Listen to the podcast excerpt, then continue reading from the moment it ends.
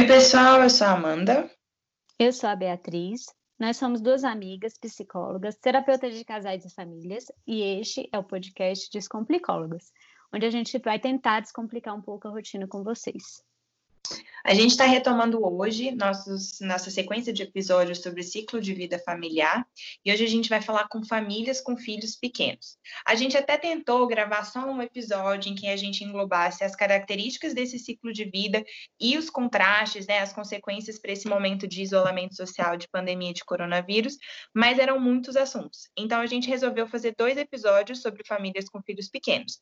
Nesse a gente vai falar especificamente sobre esse recorte desse momento as principais características, alguns desafios, e no seguinte a gente vai trabalhar essas mesmas características com esse contexto da pandemia. A gente sabe que é, a gente retoma, na verdade, esse recorte de famílias de classe média, famílias brancas e americanas, que foi a origem de todo essa, esse conceito, essa teoria, embora a gente também saiba que diversas dificuldades são comuns a qualquer tipo de classe econômica. Bom, antes da gente começar, Acho que vale a pena a gente agradecer, né, Amanda, toda a nossa rede de apoio. A gente fala da importância desse suporte social nesse momento de pandemia e a gente pôde contar com a contribuição de vários amigos, conhecidos, enfim. É, a gente conseguiu vários depoimentos para colaborar ainda mais para enriquecer nossa discussão aqui. Então, a gente já quer agradecer de antemão todo mundo que se disponibilizou a se abrir a falar muitas vezes coisas que a gente sabe que não são fáceis de serem ditas. Exatamente, pessoal, a gente agradece mesmo de coração. Mas então vamos lá. O que é esperado para esse ciclo de vida familiar de uma forma geral? Vamos lá, Bi. É, esse a gente sabe que é um momento de crise esperada. E vamos lembrar aqui que a gente já falou antes que crise não é algo necessariamente ruim, mas é um processo de uma mudança, né? E por que, que é um momento de crise esperada? Porque o sistema familiar ele vai ficando mais complexo. Então, antes só tinham duas pessoas, agora passa a ter pelo menos três. E embora a crise seja inerente a esse momento, o resultado dela vai variar de acordo com cada comportamento de cada casal, com as medidas que vão ser tomadas por cada um. Exatamente. Então, se antes estava tendo, né, o que a gente chama de homeostase familiar, um equilíbrio, ou seja, depois daquele primeiro momento de adaptação à nova rotina de um casal, a família encontrou equilíbrio. Aí, com a chegada de um filho, é necessário que esse equilíbrio seja, né, refeito, adaptado. Para algumas famílias, o nascimento de um filho é algo que é planejado, que é muito desejado, que é esperado, e mesmo assim isso vai gerar mudanças no padrão de vida. Imagina para aqueles casais que se surpreendem com o nascimento de um filho e que vão tentar se adaptar, às vezes, é, até ao mesmo tempo, numa rotina de casal, porque às vezes eles nem moravam juntos, e ao mesmo tempo com a chegada de um filho. É importante que a gente pense que a criança vai vir e ela vai ocupar um espaço ela vai ocupar um espaço na família. Muitas vezes esse espaço já existia, então o casal já esperava, né? Já tinha uma, uma, uma, uma, uma possibilidade de receber. Muitas outras vezes esse espaço não acontecia, né? Não tinha, então, disponibilidade para a chegada de um terceiro elemento. E outras vezes, na verdade, existe um vácuo ali entre as pessoas, entre aquele casal, e o filho vem com a responsabilidade prévia de preencher isso daí, mesmo sem, né, enfim, ter essa possibilidade de escolha. É, e aí, para aproveitar e ilustrar um pouco disso que a gente está falando, dessa mudança que tem, a gente vai colocar aqui o áudio de um desses casais para ficar um pouquinho mais claro para vocês. Olá, eu sou Fernanda. E eu sou o Luiz. É, nós estamos juntos há 10 anos, casados há 3 e temos uma filha de um ano. A gente vai contar um pouco da nossa história né, nesse último período de mudança que foi a maternidade, a paternidade, né? E como que nós, como casal, nos enxergamos agora, né? Depois dessa transição e dessa mudança.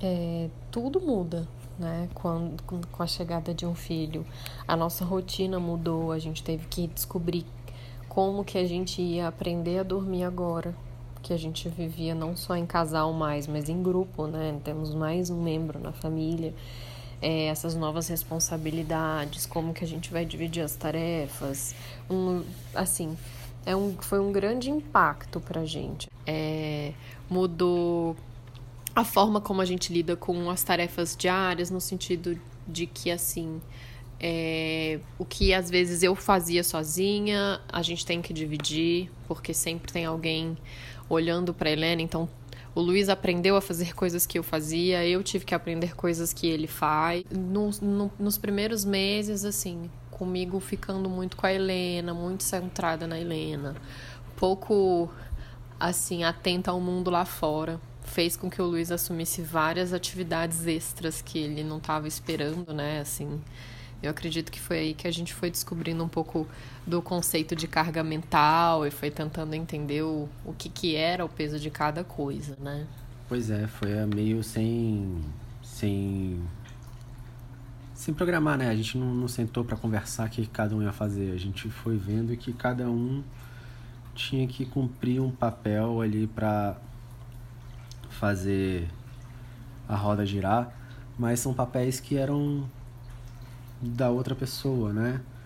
É, eu não era o responsável ali pela lavagem das roupas, por exemplo, mas eu ficava muito na cozinha antes da Helena nascer.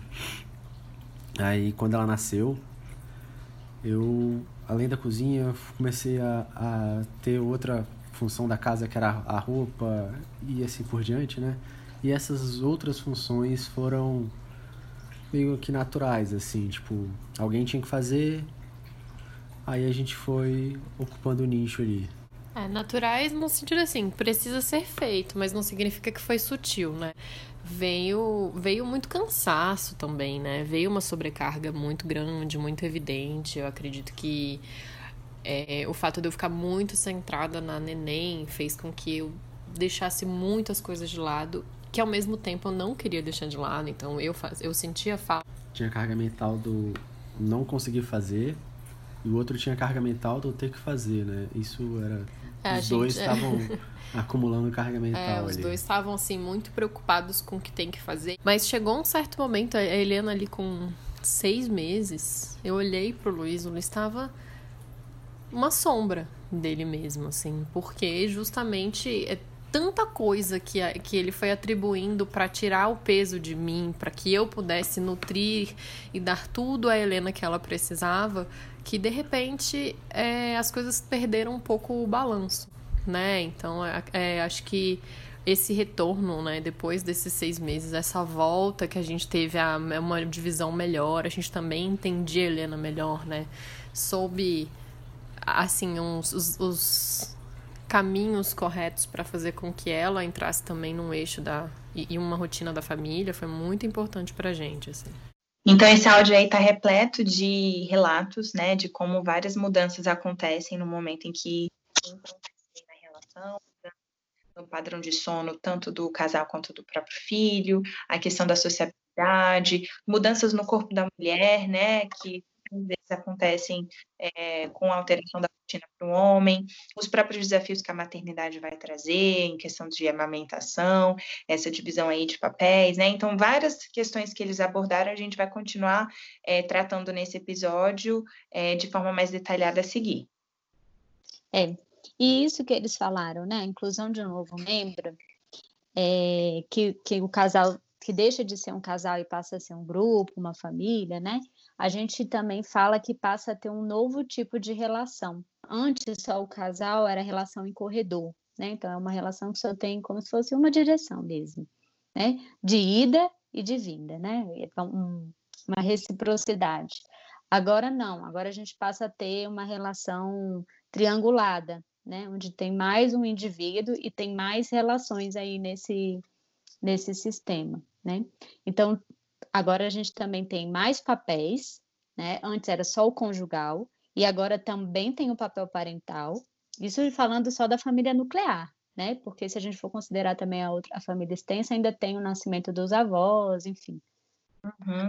E quando a gente fala nessa inclusão do, do papel parental, é importante a gente lembrar que esse é um papel que vai continuar existindo, mesmo que o papel conjugal em algum momento deixe de existir. E aí existem muitos desafios da gente é, trabalhar ao mesmo tempo, né, as demandas do, do casal, né, do papel conjugal e as demandas do papel parental. A gente já, por exemplo, teve a oportunidade de atender alguns casais em que havia um momento inicial de ciúme do homem em relação a esse filho, uma, uma espécie de ressentimento por ter deixado de ser a prioridade, né? Uma coisa assim como se fosse uma rejeição. Uhum. É, até fala aí né, nesse áudio, justamente, né, uma dificuldade de estar aberto para o mundo, né? A mulher nesse primeiro momento que ela fica bem fechada, né? Então é comum de ter essas queixas também. Fora essas expectativas, né, no que é ser mãe, no que é ser pai, que pode ser muito diferente, né, principalmente na sociedade que a gente vive. É, o momento que se torna mãe e pai, né? Muitas vezes a mulher é na gestação e muita, a gente vê muita gente falando que homem só vira pai quando o filho nasce, quando começa a interagir, né? Exatamente. Então, eles tratam também sobre a questão do, da tentativa de se preparar, né, de pensar em como que vai é, receber esse novo membro da família. E é importante, sim, o casal fazer leituras, né, é, cursos, compartilhar informações com pessoas que já passaram por isso, embora a gente saiba que é impossível estar 100% preparado, né? Essa preparação com antecedência nunca vai, vai alcançar o máximo. Sim, de forma geral, nesse momento, nesse ciclo de vida familiar, há uma diminuição da satisfação conjugal, né? E aí a gente vai ouvir mais um pouquinho desse áudio que a gente estava ouvindo antes para falar sobre esse assunto. Que eu senti muito foi a falta do, do tempo que era dedicado ao parceiro, né? É, assim, o diálogo ficou muito focado em como que a gente ia fazer. A Helena crescer saudável e feliz e pouco em como que a gente alimentar o nosso relacionamento. E eu acho que isso também foi uma coisa que a gente teve que aprender aos poucos a se reconectar, né? Um casal que a gente sempre teve uma sintonia muito boa, mas com a chegada da nossa filha, a gente deu uma distanciada até de às vezes esquecer o que que o outro tinha de interesse no mundo, né? É, o que que, que que tava de interessante, o que, que tinha acontecido na semana, mas eu acho que isso foi um, um, um exercício até, um exercício de nos reconhecermos como casal, não só como pais. Bom, esse áudio é bem legal, né? Porque é bem comum a gente ouvir no consultório que antes de terem filhos, tudo funcionava bem, que o casal tinha uma sintonia, concordava com tudo, e que os problemas começaram depois do nascimento dos filhos, né, Amanda? É, quando a gente sabe, na verdade, que isso talvez é, mostre como que com a chegada de um terceiro elemento aí, as características que talvez já existissem agora né, fiquem mais é, ressaltadas. A criança ela precisa ser prioridade, é verdade, mas o casal também precisa de atenção. Então tem que existir uma compreensão, né, dos dois, de que especialmente nesse momento do ciclo de vida, com o nascimento dos filhos, né, nesse iníciozinho, vai ter mudança em, em vários aspectos, né, inclusive, por exemplo, na vivência da própria sexualidade. embora é, a gente saiba disso, a gente também precisa pensar que Pode ser que o desgaste do casal, dessa relação conjugal, pode começar a vir quando eles vão se esquecendo de continuar sendo marido e esposa e eles vão se, né, ficando de uma forma cronificada nesse papel de pai e de mãe apenas. É. E quanto mais tempo fica sem conversar, fica sem falar, né, existe uma, uma, uma... medo um medo, né? Um medo, uma ideia de que, ah, deixa eu ficar sem falar que é melhor, que as coisas vão se resolvendo com o tempo, mas isso não é verdade, né? Porque quanto mais tempo fica, mais longa vai ser essa caminhada de retomada, né? Mais complexo vai ficando o problema, mais difícil vai ficando, né? Então, é importante muito esse diálogo, né? Para tentar é, mudar um pouco esse assunto, não falar só sobre o filho, mas também sobre cada um, né? Sobre a necessidade de cada um, para poder se reconectando, né? E quebrar um pouco essa barreira aí do medo, dessa, desse uhum. diálogo, de machucar o outro, de se expor demais às vezes, né? Uhum. Não que isso seja fácil, né, Bia? A gente sabe, por exemplo, que muitos casais é, ou, às vezes ouvem, né, de amigos ou até de profissionais que eles precisam sair para jantar, que eles precisam ter um tempo a sós, né, e a gente sabe que muitas vezes a rotina não permite, né, então a gente, uhum. embora a gente enfatize isso, a gente sabe da dificuldade, mas não é por ser difícil que a gente também não vai tentar, por exemplo, tomar um café da manhã juntos, enquanto o filho está dormindo, né, não dá para ir fazer um piquenique ao ar livre, mas de repente isso ali, ainda de pijama e tal, pode ser viabilizado. Sim, nos pequenos momentos, né? A gente sempre fala da importância da qualidade, ainda mais que a quantidade, né? Isso. Bom, e aí um dos aspectos que a gente também sabe que é, gera mudanças e que a gente acha importante comentar nesse momento do ciclo de vida familiar é a questão da licença maternidade e da licença paternidade. Então, aqui no Brasil a gente ainda tem algumas divergências em relação ao serviço público, serviço privado, a quantidade de tempo que o, o pai né, vai poder participar, e que isso muitas vezes gera uma sobrecarga. É, às vezes, né, até como a gente ouviu no áudio, uma sobrecarga do homem em relação aos cuidados da casa.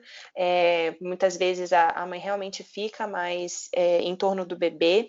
Outras vezes, né, enfim, existem casos aí de mães solteiras que têm que fazer tudo sozinha ou que não tem apoio da rede e da família extensa. Mas, de qualquer forma, é importante a gente pensar como que o trabalho ele tem uma função também relevante. Muitas vezes as mulheres sentem até uma espécie de culpa de desejar voltar à rotina normal, de desejar voltar ao trabalho, e os homens às vezes lidam com isso com mais tranquilidade, ou seja, eles sabem que vai ser positivo ir trabalhar, sair, pensar em outras coisas, e eles não sentem isso com a dificuldade que as mulheres muitas vezes sentem. Embora para muitas delas seja positivo fazer essa interrupção ali desse papel exclusivo da maternidade é, e para outras, a gente sabe que, na verdade, é até uma escolha passar mais tempo aí da vida, especificamente nesse papel maternal. Eu já até ouvi pessoas falando também, né, assim, que tem um, um sentimento de culpa também, né, de, de querer voltar ao trabalho, né? Uhum. Então, por sair um pouco, para sair um pouco e tal, e aí que as pessoas falam, mas como? Você não ama seu filho? Como se isso botasse em prova o amor pelo filho, né? Uhum. o cuidado que, que tem com eles, né? Uhum. É, e a gente, na verdade, acredita que se existem outros papéis, né, que essas pessoas desempenham, é importante que eles sejam, sim, executados, vividos, né? É, uhum. Bom, enfim. Aí uma outra questão que muitas vezes é um motivo de conflitos, né, e de dificuldade de mudanças nesse, nesse ciclo de vida, é, a diferença das famílias que têm filhos únicos, né, ou dos filhos que nascem e são os filhos que a gente chama de primeira viagem, e as famílias que têm outros filhos. Então, muitas vezes tem diferença na forma de cuidado desse primeiro filho, e que com o segundo a gente já tem mais segurança, né, e daí ele consegue ter autonomia que, que o primeiro às vezes não tinha. Muitas vezes também precisa entrar aí na, na dinâmica da família, divisão de papéis agora e de tempo, entre mais, né, do que só um filho, então às vezes agora vai ter enfim, dois filhos, cada um vai ter um jeito diferente, então o que deu certo com o primeiro não vai dar certo com o segundo, né? É, uhum. As próprias demandas de organização da casa agora, né? Pode estar tá, é, aumentada em função de ter uma outra pessoa aí incluída. Até a disponibilidade de tempo mesmo, assim, né? Antes para o primeiro filho era uma totalmente diferente do que é para o segundo, isso já muda muito, totalmente, né? Uhum. O cansaço uhum. que se tinha, né, com o primeiro é diferente quando já tem dois. Tudo, tudo, tudo. Ou, ou até a interação deles, às vezes existe uma espécie ali, né, de atrito, de ciúme, alguma coisa assim. Sim, é, faz muita diferença. Bom, e aí agora então a gente vai ouvir um outro áudio, né, de uma outra pessoa falando sobre a comunicação entre os casais, né, a forma aí de compartilhar algumas convergências e divergências, até no momento de criação mesmo e de, de, de colocação de limites e coisas desse gênero. Oi, meu nome é Caio, eu tenho 31 anos, sou casado com a Mônica há cinco, quase 5 anos e nós temos dois filhos, o Arthur, que tem 3 anos, e o Heitor, que tem um ano e meio agora. Sobre o consenso para criar os meninos, é tão difícil falar sobre isso, acho que eu nem sei falar direito. Mas é, é muito é muito de conversar, é um pouco, um pouco de se impor também, porque tem coisas que eu consigo ceder e outras coisas que para mim é mais difícil ceder, por exemplo, assim, e a mesma coisa para Mônica. Então é muito assim de, de conversar mesmo e de experimentar. Na verdade, no fundo, no fundo, a gente tem que ir experimentando soluções novas para as coisas. É, então, assim, é, eu, por exemplo, eu nunca interrompo a Mônica quando eu, quando eu não, não acho legal que ela tá, a forma que ela tá tratando, lidando com o que está acontecendo. Então, assim, às vezes ela dá uma bronca que eu acho que ela não devia dar, ou então é, ela sei lá, põe de castigo quando eu acho que não precisava pôr, eu não falo nada, eu deixo ela fazer. E eu deixo para conversar depois. Eu sou meio ruim de conversa, né? Eu sou então assim, eu acabo deixando passar muitas vezes e só lá na frente eu falo. Mas é difícil também, porque às vezes a gente tá estressado demais e aí acaba que a gente não faz, a gente faz uma coisa que nem a gente normalmente faria, entendeu? Mas a gente já tá tão estressado que a gente dá uma encurtada no caminho, entendeu? Então dá uma bronca que não precisava dar, ou então bota de castigo, não precisava pôr, é, né? E é isso.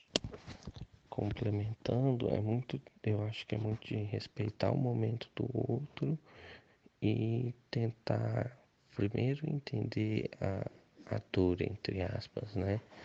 O, o, o que, que era aquele momento e, e depois trazer meio que a razão. Olha, mas assim, eu sei que você estava nervosa ou que eu estava nervoso, mas a gente tem que tentar seguir de uma outra forma, né?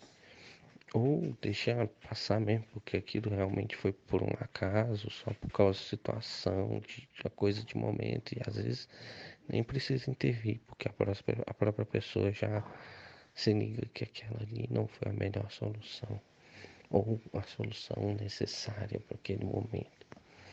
Mas foi a solução possível para aquele momento porque, por causa do estresse né, do nervosismo que já tinha ali. Bom, nesse áudio aí a gente ouviu né, essas convergências e divergências né, a respeito da criação, que é muito comum. Né? Mas é importante que tenha um respeito em relação à fala do outro, mesmo que não concorde. Né? As crianças precisam enxergar os pais como sendo jogadores de um time só, né? Na mesma uhum. equipe.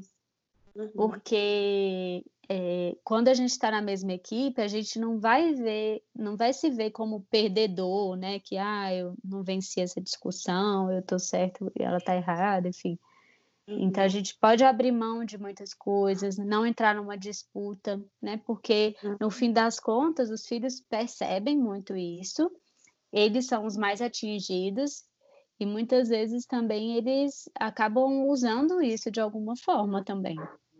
Uhum, exatamente. E é muito legal, né, desse relato que a gente ouviu, também essa pontuação de esperar a poeira baixar, né? Ou seja, de tentar buscar um, um melhor momento para falar dessas divergências de uma forma sempre respeitosa, né? Até porque muitas vezes o estresse parental e essas mudanças que já, já vão estar tá acontecendo, elas tornam difícil que a gente mesmo lide com a nossa própria frustração de não ser perfeito, né? Poxa, queria que tivesse dado certo, queria ter tido uma outra atitude, e às vezes a gente mesmo toma atitudes que a gente não aprova, né? E é possível que com um tempinho depois a gente possa refletir de que essa não foi a melhor solução, embora a gente também possa pensar que foi a solução possível, né? Que da próxima vez eu vou tentar fazer de uma forma diferente, que o tempo de qualidade é o mais importante, né? É realmente tem algumas condições que são as condições ideais, mas que a gente vai trabalhar com o que é possível. É, e uma, uma coisa legal de pontuar, eu acho, é justamente essa autoridade, né? Que todos os dois pais têm que ter, né? Uhum. Tanto a mãe como o pai têm que ter essa autoridade sobre os filhos, né? E quando a gente entra nessa disputa, né? E esse estresse também está permeado, tá envolvendo toda essa situação, pode acabar anulando, né, a parentalidade do outro, a autoridade uhum. do outro, enfim. Uhum. Outro ponto importante também é a gente compreender o momento do puerpério, né? É, se preparar para ser mãe, se preparar para ser pai. Apesar de desse ser um tema importante, é, a gente acha que merece um episódio à parte, porque é muito complexo, né, Amanda? Uhum, exatamente. Não tem como a gente abordar ele todinho aqui. Uhum. Outra coisa que a gente pode falar aqui sobre ciclo de vida familiar são quais são os problemas típicos, né? O que, que é comum de acontecer nesse ciclo de vida. É, um, um, primeiro problema é quando os adultos não conseguem fazer a mudança de papéis, né? O que, que significa isso? Antes eles eram filhos e agora eles têm que deixar de serem filhos, avançar uma geração que é passar a ser pais, né? E se tornar cuidadores dessa geração mais nova. Isso, quando não consegue fazer, pode resultar em brigas né, entre o casal para assumir as responsabilidades. Muitas vezes pode ter um que vai se recusar ou ser até incapaz de se comportar como pais dos filhos, né? Não aí com isso não consegue colocar limites e exercer a autoridade necessária. A gente fala de autoridade no sentido de autoridade mesmo, e não autoritarismo, né, com violência, enfim. Ou às vezes também não tem paciência para permitir que os filhos se expressem no, do jeito que eles se, na medida que eles vão se desenvolvendo mesmo. Uhum. É, um, é, um, é um desafio grande, porque nesse momento, então, eles vão ter que acumular algumas responsabilidades, né? Então, a responsabilidade de criar esses filhos, é responsabilidade de manter o casal, de manter o emprego, de manter a saúde física, de manter a saúde mental, de manter as relações sociais, né? O trato com a família extensa. E isso pode gerar também uma insatisfação e uma cobrança do outro cônjuge, né? Se não houver essa sensação aí de, de compreensão de que o outro também vai estar tá tentando, né? Então, muitas vezes também há uma expectativa de que as crianças se comportem como se fossem adultos, né? Então a gente às vezes vê muitas crianças aí indo para terapia até infantil, né, individual, com essa queixa de que é uma criança impossível de controlar, né? E que muitas vezes, é, inclusive as escolas cobram muito isso, né? É, em grande medida e agora até os pais estão tendo que lidar com isso dentro de casa, enfim. Mas é, é, a gente acha importante ressaltar como os pais precisam ter uma visão de si mesmos, assim, né? Como eles também são responsáveis por toda esse, essa, essa relação ali que está se formando e se construindo. Então, às vezes, é, eles precisam assumir a responsabilidade por essa criação, né? E por essa relação com as crianças inclusive para os problemas que surgem, né?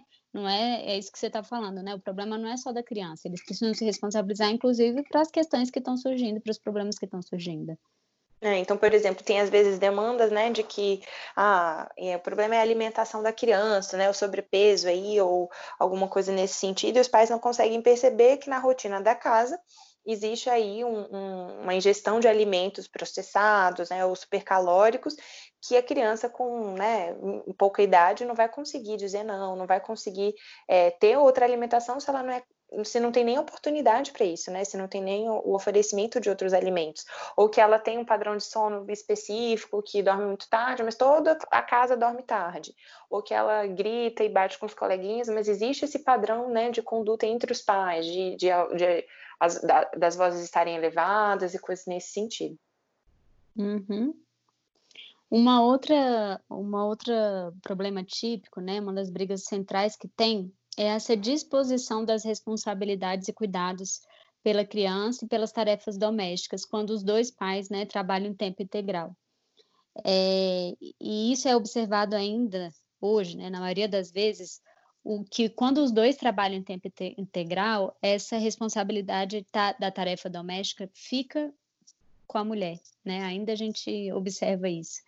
Então, é muito difícil a gente falar dessa fase sem lidar com as questões de gênero, né? E o impacto do funcionamento do papel de gênero que a gente ainda tem hoje em dia. Né? Uhum. Inclusive, a gente nem se surpreende que essa seja uma fase do ciclo de vida familiar com maior índice de divórcio, né? Porque esse uhum. alinhamento dessas responsabilidades é um desafio. Uhum. E aí, fora que uma outra característica, né, e possível problema desse momento, é, são as queixas de disfunção sexual, né, de depressão ou de outras comorbidades como essas. É preciso que o casal reconheça que nesse momento, né, até pela rotina de cansaço, de manejo e adaptação das atividades, pode ter uma diminuição, né, mesmo da frequência sexual, embora a gente possa pensar que essa sexualidade, digamos, mais adormecida, ela pode ter a ver com todos esses problemas problemas, sem que isso signifique estar sendo desprezado, ofendido, né, não desejado pelo parceiro. Então, embora esse recorte seja importante, a compreensão desse cenário, como a gente falou anteriormente, é, deixar isso passar como se isso também não fosse uma questão, pode vir a ser um problema cada vez mais crônico. A sexualidade é sim um momento importante para a manutenção da relação conjugal de forma positiva. Uhum. E aí, é, agora a gente vai colocar um, um outro áudio para falar sobre um, uma outra questão que a gente vê bastante nesse momento, que é a família de origem agora vira família extensa, né? Então, pai e mãe agora viram avós, e aí passam a ser uhum. família que a gente chama de família extensa, né? E aí, como que lida com isso? Enfim, esse áudio que a gente vai botar agora fala sobre essa questão.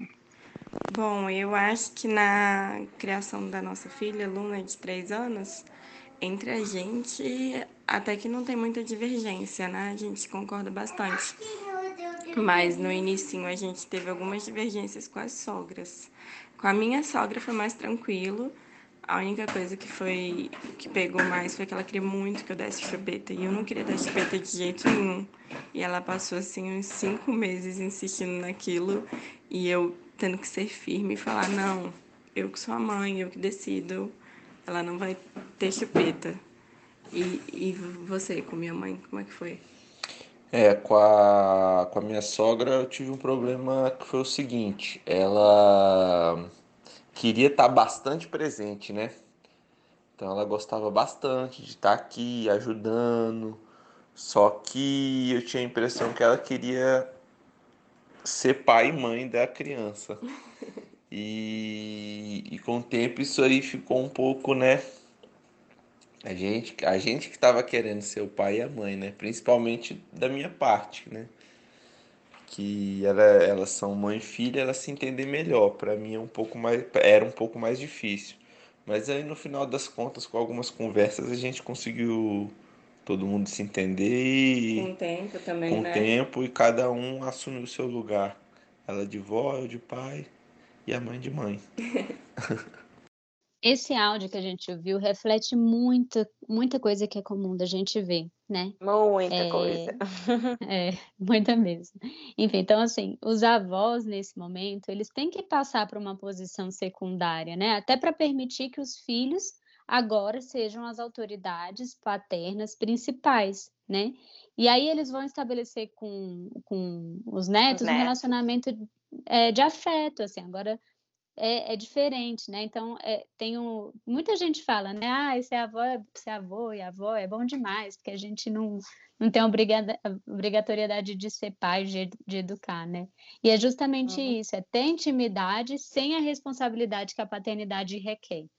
Isso, claro que a gente, de novo, né, tá falando desse recorte em que as famílias têm a possibilidade de que os avós sejam avós, e não daquelas famílias que há um, um recorte, né, uma dinâmica em que os avós acabam tendo que exercer né, o papel parental mesmo principal, porque há a ausência aí desses, desses papéis aí de pai e de mãe. Mas, de toda forma, é, se antes, com, com a formação do novo casal, havia um afastamento da família de origem, né, como a gente havia comentado, por estabelecimento das fronteiras, desses limites, desse novo, desse novo sistema familiar, agora isso tende, na verdade, a se reverter e as famílias agora vão se aproximar. Vai haver necessidade né, de, de partilhar desse afeto, né, de convivência e até mesmo da ajuda ajuda desse, desse pai dessa mãe que agora são avós. A gente já teve casais, né, Bia, em que havia um receio, né, durante a gestação de que de repente um dos pais ali, né, uma das mães seria um problema, seria invasivo, né? E na verdade houve uma surpresa positiva, né? Muitas vezes a gente também pode contar com esse auxílio e isso ser mais benéfico do que prejudicial. É. Não é nem comum a gente ouvir, né? Muita gente falando como a relação com os pais mudam totalmente depois quando uhum. se tem filhos, né? Que uhum. consegue compreender melhor algumas questões com a mãe, às vezes até resgates importantes assim Exato. afetivos. É uhum. É bem legal. É. Acho que o resumo é isso, né? Eles agora vão estar ocupando um novo papel, precisam se conscientizar disso, embora isso não signifique um afastamento, eles vão participar.